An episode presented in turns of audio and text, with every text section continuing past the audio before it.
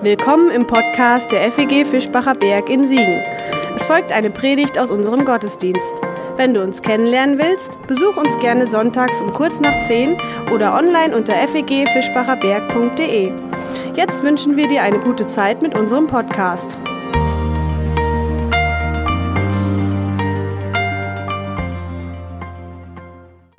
Hat jemand von euch einen grünen Daumen? Ich, wenn ich so in die reingucke, ein paar Leute sehe ich, genau, an dich habe ich auch mindestens gedacht. Äh, ich habe eher keinen, also ähm, ein bisschen Selbstoffenbarung heute Morgen. Wobei äh, im September, da hatte ich ganz großen Spaß darin, mit den Kids im Garten Kartoffeln auszumachen, zu ernten die allerdings meine Schwiegermutter im Frühjahr gesetzt hatte. Also ich habe äh, fremde Früchte geerntet sozusagen. Ich habe auch vor ein paar Monaten äh, sogar ein paar Zimmerpflanzen äh, in meinem Büro installiert, sozusagen mir fürs Büro zugelegt. Die leben tatsächlich auch immer noch. Okay, das sah zwischenzeitlich nicht so gut aus und ein paar braune Stellen äh, gibt es auch noch, aber sie haben es geschafft. Und so ein bisschen stolz bin ich sogar, äh, das sieht man auch auf dem Bild, so ein bisschen auf dieses kleine Avocado-Gewächs, das ich gerade erst letzte Woche äh, aus dem Wasserbad in einen Topf umgesetzt habe. Also so ein bisschen äh, geht es dann doch. Aber ich würde nicht behaupten, dass ich einen grünen Daumen habe, nur weil ich es schaffe, ein paar Wochen so ein paar Pflanzen überleben zu lassen. Oder sie nicht umzubringen. So. Wer ihn hat, diesen grünen Daumen, so ein bisschen Ahnung davon hat, äh, vielleicht sogar, kennt vielleicht sogar aus eigener Erfahrung etwas, äh, das in diesen Zeichnungen steckt. Hat jemand eine Ahnung, was das ist? Erkennt man es? Pfropfen, ich habe es schon gehört, sehr gut. Spaltpfropfen und Rindenpfropfen, in dem Fall, ich weiß gar nicht, ob es noch mehr gibt. Ähm, hat das schon mal jemand von euch gemacht, vielleicht sogar? Äste irgendwo eingepfropft? Nee? Okay, gut, ich präsentiere euch auch lediglich Wikipedia-Wissen, ich habe das auch noch nicht gemacht. Da wird in einen bestehenden Baum, an einen bestehenden Stamm ein neuer Ast eingepfropft. Warum, wieso und weshalb und wie genau man das macht, da müsst ihr jemand anderen fragen. Ähm, aber vielleicht kann euch das auch jemand anderes erklären. Vielleicht könnte es sogar einer der biblischen AutorInnen, der das vermutlich schon mal gemacht hat oder schon mal zugeschaut hat oder wenigstens davon gehört hat, dass es so etwas gibt und sich damit beschäftigt hat, nämlich Paulus. Er bemüht dieses Bild in einem zugegeben nicht ganz leichten Abschnitt aus dem Römerbrief äh, im elften Kapitel. Es geht da um die Frage, wie das Judentum und der Christusglaube eigentlich zueinander stehen. Wir werden das nur am Rande streifen, aber es geht um die Frage, kann Gott eigentlich sein Volk verwerfen? Ähnlich der Frage, die wir vor zwei Wochen hatten. Und die Antwort ist bei Paulus genau die gleiche. Keinesfalls aber das macht es auch wieder so ein bisschen problematisch. Wir werden das nur streifen. Wir hören erstmal rein in Römer 11 ab Vers 17. Und kleine Lese- und Höranweisungen äh, zu Beginn. Versucht mal nur die Grundaussage dieses Textes rauszuhören und euch darauf zu äh, konzentrieren und nicht jedes Detail, was im Text steckt, mitzunehmen. Römer 11 ab Vers 17. Wenn aber einige Zweige herausgebrochen wurden, und wenn du als Zweig vom wilden Ölbaum in den edlen Ölbaum, gemeint ist damit die jüdische Tradition, eingepfropft wurdest und damit Anteil erhieltest an der Kraft seiner Wurzel, so erhebe dich nicht über die anderen Zweige. Wenn du es aber tust, so sollst du wissen, nicht du trägst die Wurzel, sondern die Wurzel trägt dich. Nun wirst du sagen, die Zweige wurden doch herausgebrochen, damit ich eingepfropft werde. Gewiss, sie wurden herausgebrochen, weil sie nicht glaubten oder wörtlich aufgrund des Unglaubens. Du aber stehst an ihrer Stelle, weil du glaubst. Sei daher nicht überheblich, sondern fürchte dich. Gott hat die Zweige, die von Natur zum edlen Baum gehören, nicht verschont. So wird er auch dich nicht verschonen. Erkenne die Güte Gottes und seine Strenge. Die Strenge gegen jene, die gefallen sind, Gottes Güte aber gegen dich sofern du in seiner Güte bleibst. Sonst wirst auch du herausgehauen werden. Ebenso werden auch jene, wenn sie nicht am Unglauben festhalten, wieder eingepfropft, eingepfropft werden. Denn Gott hat die Macht, sie wieder einzupfropfen. Soweit so unklar. Ich lasse mich vom Text heute nur in einer bestimmten Hinsicht inspirieren, nämlich in unserer Frage nach dem Glauben und vor allem nach dem Unglauben. Glaube und Unglaube. Zweimal taucht dieses Wort wieder hier auf in unserem Text, der Unglaube.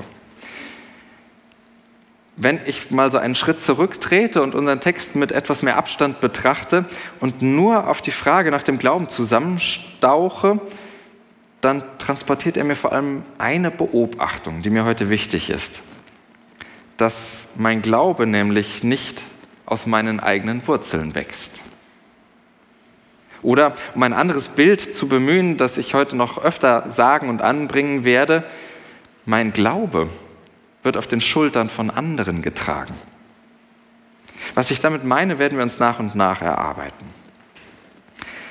Jetzt ist das hier natürlich erstmal über das Verhältnis von Jüdinnen und Christen, Christen gesagt, wobei es ganz genau gesagt hier sogar um eine innerjüdische Diskussion geht, ein innerjüdisches Thema. Historisch betrachtet ist das Christentum zur Zeit von Paulus, Paulus eigentlich nur eine jüdische Sekte. Die Trennung zwischen Judentum und Christentum, die passiert erst ein paar Jahrzehnte nach ihm. Wir find, befinden uns beim Römerbrief ungefähr in der Mitte des, der 50er Jahre, so gut 20 Jahre nach der Kreuzigung. Und bis zum endgültigen Bruch zwischen diesen beiden Glaubensweisen, da vergeht nochmal ungefähr ein halbes Jahrhundert. Vermutlich hat Paulus noch gar keine neue Religion vor Augen, wenn er an Christus denkt, wenn er über Christus redet, sondern er merkt urplötzlich für sich, hier tut sich was in meinem Glauben, hier tut sich etwas im Judentum.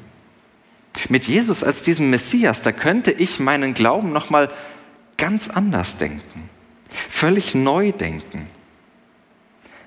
Und das bedeutet dann aber zugleich auch, sein Glaube wird auf den jüdischen Schultern von anderen getragen. Noch einmal in unserem botanischen Bild für Paulus ist der Jesusglaube sozusagen eine Veredelung seiner jüdischen Wurzeln. Es kommt etwas hinzu, aber christlicher Glaube ersetzt den jüdischen Glauben nicht einfach. Wir machen hier einen Cut in diesem Thema, wie gesagt, nur am Rande. Das könnte und das müsste man noch vertiefen. Gerade auch an diesem Text, der noch manche andere Schwierigkeiten mit sich bringt. Das Verhältnis von christlicher und jüdischer Glaubensweise ist durchaus kompliziert, gerade weil zwischen Paulus und uns Jahrhunderte liegen, die das Verhältnis bis zum Zerreißen belastet haben. Wir behalten nur diese Idee von Paulus bei und überlegen, was sie für uns, für unseren christlichen Glauben, für unseren christlichen Kontext bedeuten könnte, dass unser Glaube auf den Schultern von anderen getragen wird. Was ich heute Morgen mitgebracht habe, das sind alles keine weltbewegenden Beobachtungen. Die könntet ihr auch alle selbst machen und habt ihr vermutlich auch schon gemacht. Ich will sie mal versuchen, ein bisschen zu bündeln, weil ich sie wichtig finde. Weil sie den eigenen Glauben, finde ich, ein bisschen bescheidener machen könnten. Und Bescheidenheit finde ich durchaus ein Qualitätsmerkmal des Glaubens. Stöbern wir mal in dieser Idee, dass unser Glaube auf den Schultern von anderen getragen wird. Wie gesagt, die Idee ist nicht völlig außergewöhnlich. Und doch ist sie irgendwie ein bisschen aus der Zeit gefallen, dass mein Glaube von anderen mitgetragen wird. Denn sie bedeutet ja, dass ich sogar für meinen Glauben, so für mein ureigenstes Innerstes, auf andere angewiesen bin, auf Menschen um mich herum, dass es sogar im Glauben etwas gibt, das eben nicht mein ureigenstes ist. Und dass mein Glaube eigentlich gar nicht nur mein eigener ist. Das ist wirklich, nun wirklich nicht unbedingt etwas, das zur DNA unserer Zeit passt. Zu sagen, etwas, das so ureigen zu mir gehört, wird von anderen mitgetragen. Und das meine ich erstmal ganz wertfrei. Bei uns in unserer Zeit steht der oder die Einzelne über dem Kollektiv. Nicht immer, nicht überall klar, aber das ist etwas, das unseren Alltag zutiefst prägt. Das Ich steht im Zentrum. Wir sind Individuen, unverwechselbare Unikate, jede und jeder etwas ganz Besonderes, einzigartig. Man kann diese Zeitprägung negativ oder positiv sehen. Es scheint aber eine Tatsache zu sein, dass es so ist dass das Ich zuerst kommt, dass Ich im Zentrum steht. Das höchste Gut unserer Gesellschaft ist ein selbstbestimmtes Leben. Das kommt nicht zuletzt im Urteil diese Woche des Bundesverfassungsgerichts vom Mittwoch zum Ausdruck. Danach gibt es nicht nur ein Recht auf ein selbstbestimmtes Leben, sondern auch ein Recht auf selbstbestimmtes Sterben. Ich werde das heute nicht kommentieren. Wir können da sehr, sehr gerne äh, nachher noch drüber diskutieren, weil ich das unglaublich spannend finde, dieses Thema. Ähm, ihr könnt auch gerne nach meiner Meinung fragen. Mich interessiert aber daran nur die Beobachtung, die wir machen können. Denn solche Urteile, die sind immer auch Ausdruck einer gesellschaftlichen Prägung, einer gesellschaftlichen Stimmung, was uns als Gesellschaft eigentlich wichtig ist, wenn diese höchsten Instanzen in dieser Weise entscheiden.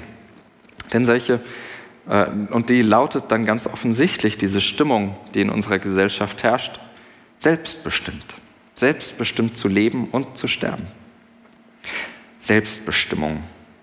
Und ehrlich gesagt ist das sogar etwas Grundevangelisches im Sinne unserer evangelischen Kirchentradition. Deutlich wird das etwa im Vergleich mit der katholischen Tradition, ich mache das nochmal ganz, ganz grob, ähm, nämlich in der Frage, wie wir eigentlich Kirche verstehen. Mal ganz vereinfacht gesagt, in der katholischen Tradition, da gehören Menschen als Einzelne zu Christus, weil sie vorher der Gemeinschaft der Kirche angehören. Die Kirche macht ihr Verhältnis zu Christus aus, sozusagen. Da steht das Wir über dem Ich in der Christusbeziehung. Die Gemeinschaft steht theologisch betrachtet über dem Einzelnen. Das ist etwas komplizierter und das ist auch nichts, was man äh, verteufeln müsste. Aber ungefähr so geht es und macht den Unterschied deutlich, denn evangelisch ist es eigentlich genau andersherum. Da gehören Menschen der Gemeinschaft der Kirche an, weil sie als Einzelne schon zu Christus gehören. Auch das ist komplizierter, aber in etwa treffend. Hier steht das Ich, theologisch betrachtet, über dem Wir. Und überspitzt gesagt, evangelisch sein, das ist religiöser Individualismus in Kirchenform. Und ganz nebenbei dieser Individualismus ist übrigens nirgends ausgeprägter als in unserer freievangelischen Tradition, wo sogar die Einzelgemeinde, also wir, über dem Bund steht. Und in ihr sogar das Gewissen des Einzelnen und der Einzelnen über der Meinung der Gemeinde am Ende entscheidet jedes Gewissen für sich. Das sollte man sich vor Augen halten, wenn man sich insgeheim oder öffentlich wünscht, wie das leider häufig und ständig passiert in unserem Bund, dass man sich wünscht, dass doch bitte in Bund und Gemeinde alle gleich glauben sollen, dass wir doch festlegen müssen, wie zu glauben ist und dass da bitte niemand ausbrechen darf. Das geschieht häufig, aber das nur als kirchenpolitischer Kommentar am Rande. Wer weiß, wer mithört. Der große Wert des Ich der prägt aber nicht nur die evangelische Kirche und freie evangelische Gemeinden. Es ist das, wie wir unseren Kulturkreis seit knapp 500 Jahren mehr oder weniger gemeinsam leben. Humanismus, Reformation, Aufklärung, alles Stichworte, die dazu beitragen, die da reingehören. Vermutlich war das noch nie so ausgeprägt wie heute, so individuell zu leben. Individualismus, das klingt immer so ein bisschen schlecht, hat immer so einen Beigeschmack, ähm, aber er hat ja auch unglaublich viel Gutes. Denn er ist letztlich der Grund dafür, dass es vermutlich noch nie in der Menschheitsgeschichte so viele Möglichkeiten für uns selbst gab wie heute. Für dich, für mich, für uns als einzelne Menschen. Und weil ich durchaus ein Kind meiner Zeit bin, sage ich dazu Halleluja, Gott sei Dank. Ich höre aber auch in unserem Text ein Fragezeichen, eine kritische Stimme.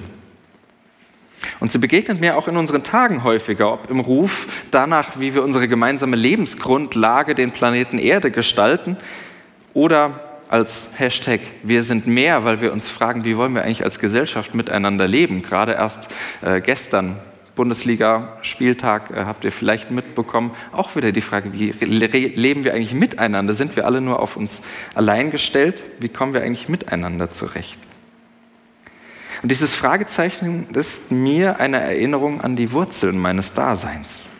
Erinnerung daran, dass ich mein Leben letztlich eben doch nicht alleine als bloßes Ich auf die Reihe bekomme. Und meinen Glauben auch nicht. Die Paulus-Stimme erinnert mich, dass ich in jedem Moment meines Glaubens darauf angewiesen bin, dass andere mich auf ihren Schultern tragen. Schon auch im ganz normalen, allgemeinen Leben, weil ich in Lebensumstände hineingeworfen bin. In Lebensumstände, die lange vor mir da waren. Weil ich mich auf Institutionen verlasse, die ohne mein Zutun funktionieren. Weil zu meiner Geschichte, die mich ausmacht, mehr gehört als das, was ich so ganz allein daraus gemacht habe. Und da würde vermutlich niemand widersprechen. Aber im Glauben? Gerade unsere freikirchliche Tradition und nicht nur die freie evangelische, sondern alles, was da so ein bisschen drumherum kreucht und fleucht, die ja häufig nicht nur evangelisch ist, sondern sich auch gerne als evangelikal bezeichnet, also immer noch ein bisschen evangelischer sozusagen, die hängt doch zutiefst daran, dass es im Glauben um mich geht. Jesus ist für meine Sünden gestorben. Er wäre auch ganz allein für mich ans Kreuz gegangen. Das klingt meistens mit allein für dich, aber am Ende ist es doch ein allein für mich. Das kennt ihr bestimmt. Und das ist ja auch nicht ganz falsch. Da steckt ja etwas Wahres drin, aber im Lichte unseres Textes bekommt es für mich einen ganz merkwürdigen Beigeschmack. Oder denken wir an diese zentrale, wesentliche evangelikale Idee, ich habe mich für Jesus entschieden.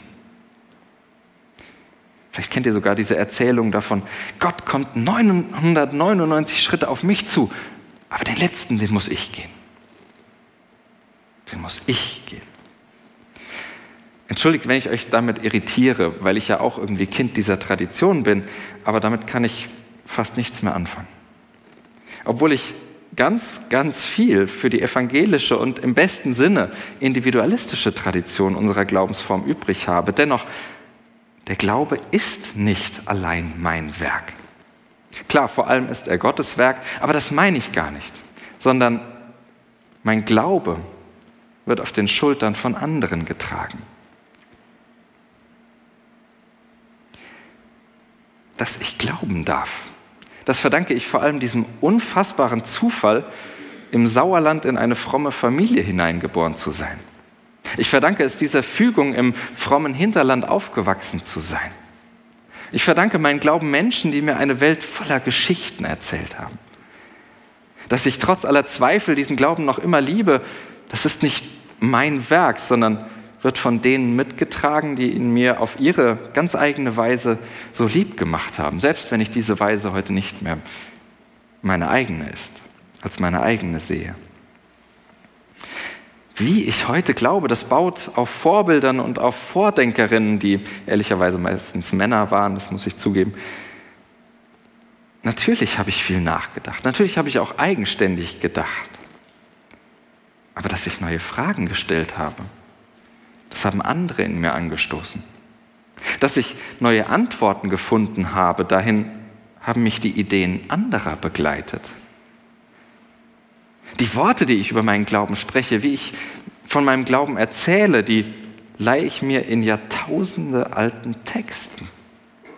Die Gedanken, die ich verfolge, das, was mir wichtig ist, die sind durch Jahrhunderte alte Tradition vorbereitet. Die Erfahrungen, die ich mache, die haben schon Jahrzehnte vor mir Menschen ganz ähnlich beschrieben.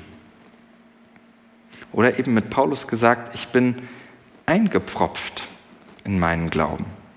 In einen Glauben, der vor mir da war.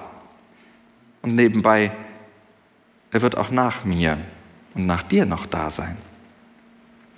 Mein Glaube ist ein Mosaik, zusammengesetzt aus Glaubensteilen von vielen anderen von Teilen, die mir Menschen geschenkt haben. Mein Anteil daran ist nur, dass ich daran bastle, dass ich es zusammensetze und damit ständig weitermache, ständig auch mal wieder umbaue oder besser, wir machen ständig damit weiter. Weil wir miteinander unseren Glauben gestalten, weil wir voneinander neue Dinge lernen, weil wir einander widersprechen. Und Dinge übernehmen, die uns prägen sollen. Wir teilen Teile unserer Mosaike untereinander, tauschen.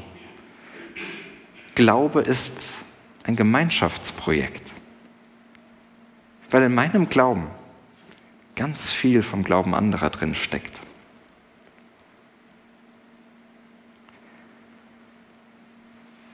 Bevor ich euch verrate, was ich an diesen Gedanken faszinierend finde und wichtig finde, streifen wir noch die Frage nach dem Unglauben. In der Textwelt, da wäre der Unglaube vielleicht zweierlei, je nach Perspektive. Zum einen die Überzeugung, naja, es bleibt ja eh immer alles beim Alten. Wie ich einmal geglaubt habe, so bleibt es immer. Und zum anderen, dass Neues ohne diese Wurzeln auskäme. Beides ergibt für Paulus keinen Sinn. Und bitte liest ihn übrigens nicht so, als wäre jüdischer Glaube an sich schon Unglaube. Kann man vielleicht aus dem Text irgendwie machen, aber der Römerbrief ist nach wie vor der Text eines Juden. Für Paulus wäre Unglaube eher sozusagen der Irrtum, dass sich ein Glaube nicht nochmal ändern könnte. Und zugleich der Irrtum, dass dieses Neue dann ohne die Wurzeln auskäme. Es wäre vielleicht einerseits die Selbsttäuschung, dass der einmal gewonnene Glaube für immer und ewig so festgeschrieben wäre.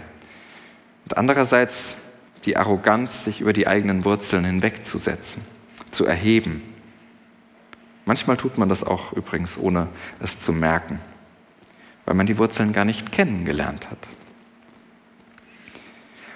Unglaube in der Ideenwelt meiner Predigt wäre sozusagen der Irrtum, ich könnte meinen Glauben alleine tragen, ihn alleine fertigbringen. Unglaube könnte meinen und sein, den Glauben nicht mehr als dieses Gemeinschaftsprojekt zu sehen. Und nur noch auf das zu achten, nur noch das hochzuhalten, wovon ich selbst überzeugt bin, was gerade jetzt in diesem Moment zu meinem Glauben dazugehört. Unglaube könnte mir auch bedeuten, andere ganz und gar für das verantwortlich zu machen, wie sie gerade glauben. Ihnen nicht mehr zuzugestehen, was ja auch für meinen Glauben gilt, nämlich, dass er zusammengesetzt ist aus den Ideen von vielen. Denn auch der Glaube der anderen wird auf den Schultern von anderen getragen.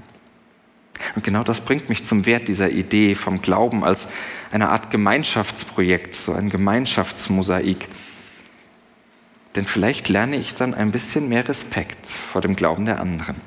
Vielleicht lerne ich zu akzeptieren, dass niemand ganz allein und für sich selbst, für seinen Glauben verantwortlich ist. Vielleicht hilft mir das sogar zu verstehen, warum andere eigentlich so anders glauben und hoffentlich bewahrt es mich in Zukunft davor, den Glauben der anderen zu beurteilen, ihn vielleicht sogar zu verurteilen. Denn kein Glaube ist einfach richtig oder falsch, sondern er ist, wie er ist. Vielleicht wäre das ja auch ein Anliegen für die Fastenzeit, mal auf das Beurteilen von Glauben zu verzichten. Denn auch der Glaube der anderen wird auf den Schultern von anderen getragen. Manche können die Bibel eben nicht wörtlich nehmen. Einfach weil sie das nie so gelernt haben. Andere können es nur so, weil sie von klein auf so geprägt wurden. Manche können zum Beispiel nichts mit einem Sühnopfer anfangen, weil das nie im Zentrum stand, weil darüber nie jemand wirklich geredet hat. Für andere ist das die zentrale Idee, um die es schon immer ging. die zentrale Idee des christlichen Glaubens. Spielt das mal durch mit dem, was euch wichtig ist. Wo kommen die Dinge eigentlich her? Und mit dem, was euch am Glauben anderer irritiert. Wo kommt das denn eigentlich her? Niemand sucht sich einfach bewusst aus, wie er oder sie glauben kann. Je mehr ich darüber nachdenke, desto mehr bin ich davon überzeugt dass sich das niemand einfach ganz bewusst jederzeit ausdenkt. Natürlich, das entlässt mich nicht aus der Verantwortung. Also so dürfte mich heute Morgen auch nicht verstehen, dass ich sage, ja, wir können alle gar nichts dafür, machen wir, was wir wollen. Äh, darum geht es nicht. Natürlich, ich kann auch mit beeinflussen, was mich prägt. Es bleibt ja letztlich doch irgendwie mein Mosaik. Und letztlich entscheide ich, wie ich die Bruchstücke zusammensetze. Ich bestimme mit, was ich in die Mitte setzen will was für mich eher am Rand steht.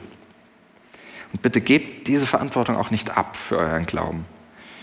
Wir tragen natürlich auch Verantwortung dafür, wie wir unseren Glauben gestalten. Und damit immer auch Verantwortung dafür, wie wir unsere Welt mitgestalten. Ob wir das nämlich in Liebe tun oder unter dem Vorzeichen der Vergeltung. Ob wir das mit Freiheit tun oder in der Angst davor, irgendetwas falsch zu machen.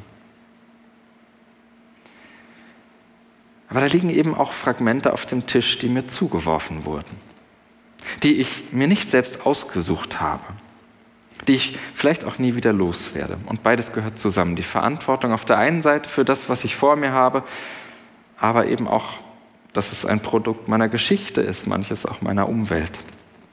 All das macht das Bild meines Glaubens aus. Für heute ist mir aber diese eine Seite wichtiger mal zu betonen den Glauben als etwas zu entdecken, das mir auch zugeworfen wird. Als etwas, das durch mein Umfeld, durch meine Gemeinschaft, durch meine Gemeinde geprägt wird. Weil mein Glaube auf den Schultern von anderen getragen wird. Und deswegen ist dieser Glaube ein getragener Glaube und gleichzeitig natürlich auch ein getragener Unglaube. Auch das steckt darin. Mein ganz persönlicher Glaube ist ein Gemeinschaftsprojekt. Ich bin eingepfropft, wie Paulus sagt, in eine Tradition, die vor mir da war und die auch nach mir da sein wird.